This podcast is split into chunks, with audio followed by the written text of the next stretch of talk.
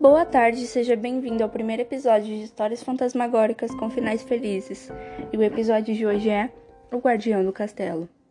O programa de domingo de Gabriel e seus pais é visitar um castelo com muitas torres e imensos salões. Durante a visita, ocorre uma confusão nos corredores do castelo e o menino se perde dos pais. Assustado, ele começa a tentar encontrá-los quando de repente escuta uma voz. O que um menino tão novo faz andando sozinho nos corredores desse castelo? Gabriel, ainda receoso sobre quem era o dono da voz, responde: Estava conhecendo o castelo com meus pais e me perdi. O menino, não conseguindo conter a curiosidade, pergunta: Quem é você? Qual é o seu nome? O dono da voz se revela: era um fantasma, e então ele responde: Sou o Marcos, o antigo dono desse castelo.